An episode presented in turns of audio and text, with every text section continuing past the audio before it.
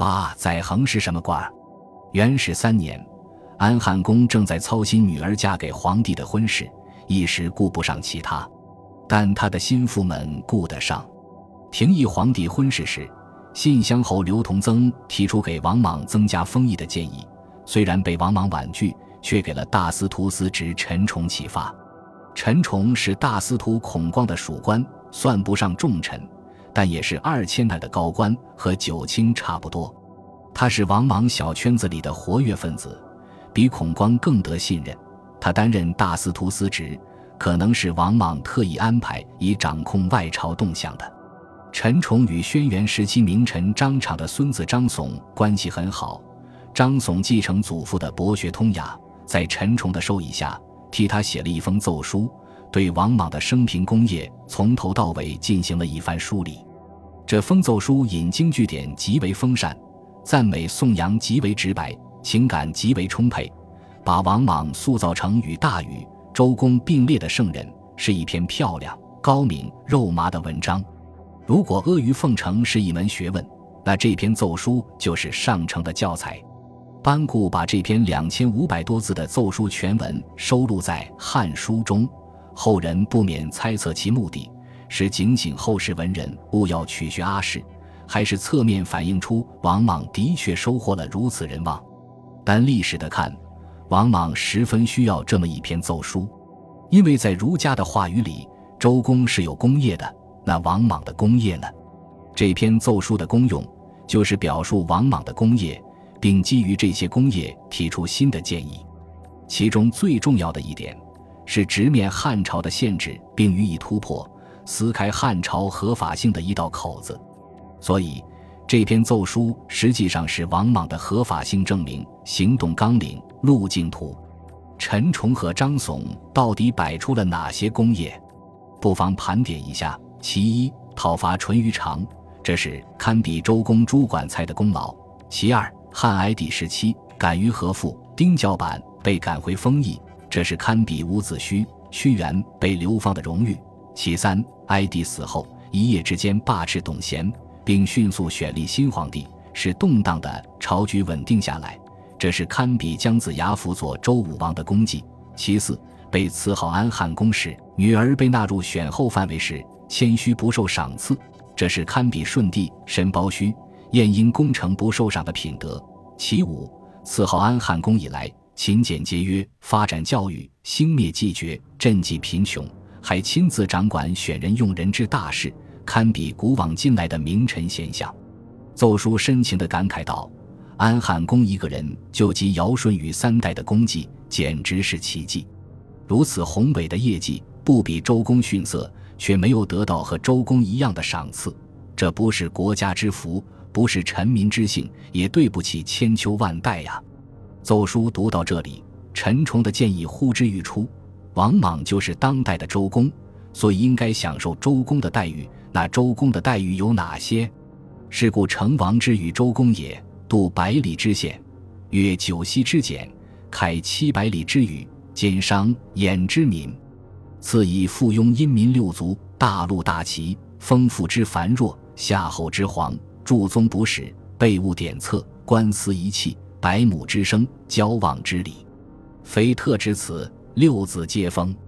这一段不太好理解，关键处很简单，就是周朝对周公第一封邑突破了公侯百里的限制，达到七百里，而且鲁国的国君被赋予一项非同寻常的特权，即交往、交祀上帝和祭祀山川，而交祀上帝是天子之礼。第二，周公受过隆重的赏析，超过九锡。第三。鲁国是周朝货真价实的自治后国，不是汉朝有名无实的诸侯国。周公如此，安汉公也应如此。但这会不会违反了刘邦非刘氏不亡的祖训呢？奏书对这个敏感问题首次做了清晰的回应，尝试突破这一限制。高祖之曰非刘氏不亡，然而藩君得王长沙，下诏称忠，定主于令，明有大信不居于制也。就是说，刘邦自己就没有遵守这一约定。汉初保留长沙王吴瑞，传了五代，到汉文帝时才绝嗣。这期间，汉廷多次下诏褒扬长沙王忠诚，还通过法令维护长沙国建制。这就说明制度是可以变通的。怎么变通？很简单，就是把安汉宫扩充为建制完备的公国，为安汉宫设计礼仪，赐酒席，并仿效伯禽，册立安汉公国的公子。比起几年之后的王莽称帝，这篇奏书的想象力还不够大胆，但这是首次实质突破汉朝现有制度，鼓吹安汉宫不仅是尊号，还需有实打实的建制。奏书一上，还没讨论实施，恰好吕宽案爆发了。待到吕宽案渐渐平息，已经是一年后的元始四年春，王莽的女儿也正式嫁作皇后。吕宽案里，王莽杀叔叔王立。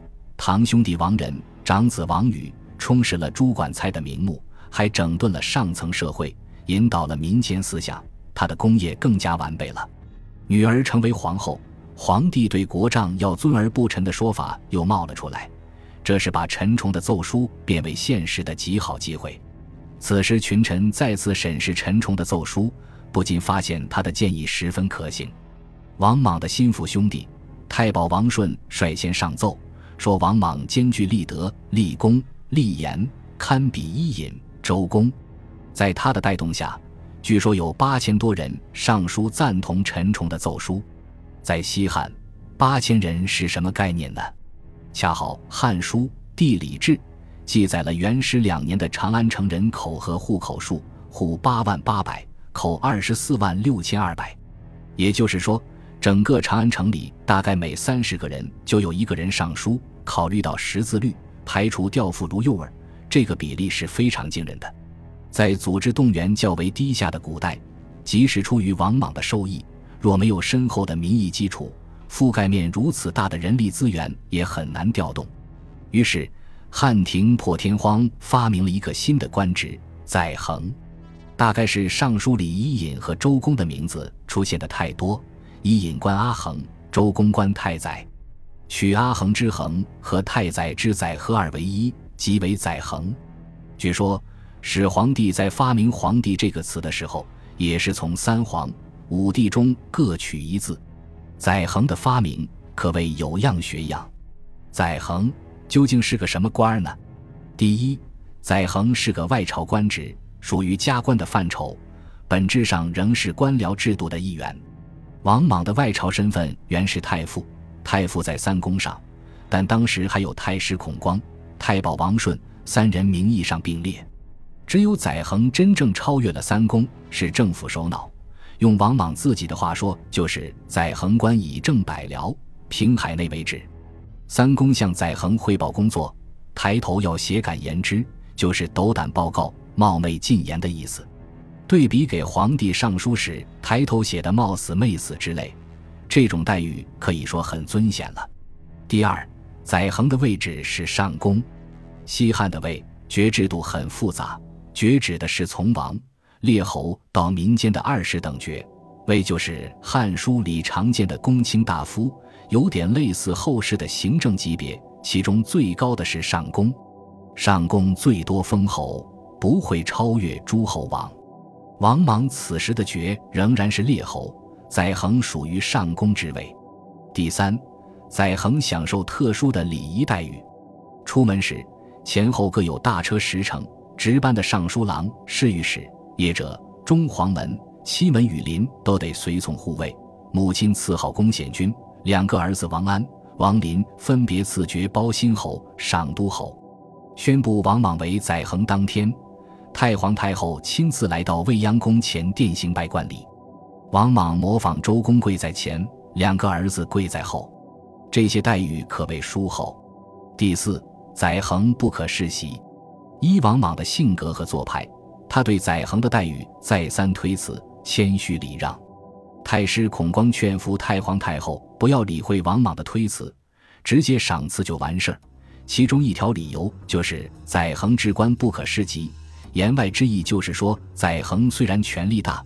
但不是世袭官职，所以不必担心擅权。孔光向王政君说这一番话，怎么看都像是与虎谋皮，但也不排除对汉朝忠心耿耿，但又无力制衡王莽的孔光是希望限制王莽的权力。王莽最终辞让了给自己增加的封邑、儿子的封爵和女儿补充的聘金，只把载衡这个官职抓在手里。不仅如此，他还特意把所见的大司马、太傅以及载衡刻成一个官印“载衡太傅大司马印”，以更牢固地掌握权力。总之，如果说安汉公的尊号模仿的是儒家理想里的周公，那么载衡的官位可以看作模仿汉家传统的相国，也就是汉初萧何的地位是总理大臣。不久之后，太保王顺就报告李泽祥瑞。蜀郡男子陆建等戳送残作而退，遂文王却于瑞何一家，宜报告天下。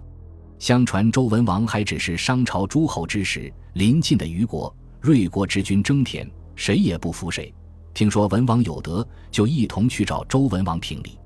进入周的国境，发现耕者让畔，行者让路，大家都相互谦让，就面面相觑道：“咱俩都是小人啊。”没有资格踏进君子之庭，于是不再找文王评理，也不再争田地了。这个神圣的故事竟然在王莽的时代复现了。蜀郡的老百姓陆建等人本来在打官司，看到载衡的功绩之后，就感到惭愧而终止了诉讼。是真的吗？考虑到西汉臣民的道德观念，这类事例未必是假的。但这个势力能够被高居庙堂之上的太保王顺所知悉，那么作伪的可能性就很大了。它的关键在于对圣人圣智的模仿，从而呼应臣民对儒家理想的赞美与想象。本集播放完毕，感谢您的收听，喜欢请订阅加关注，主页有更多精彩内容。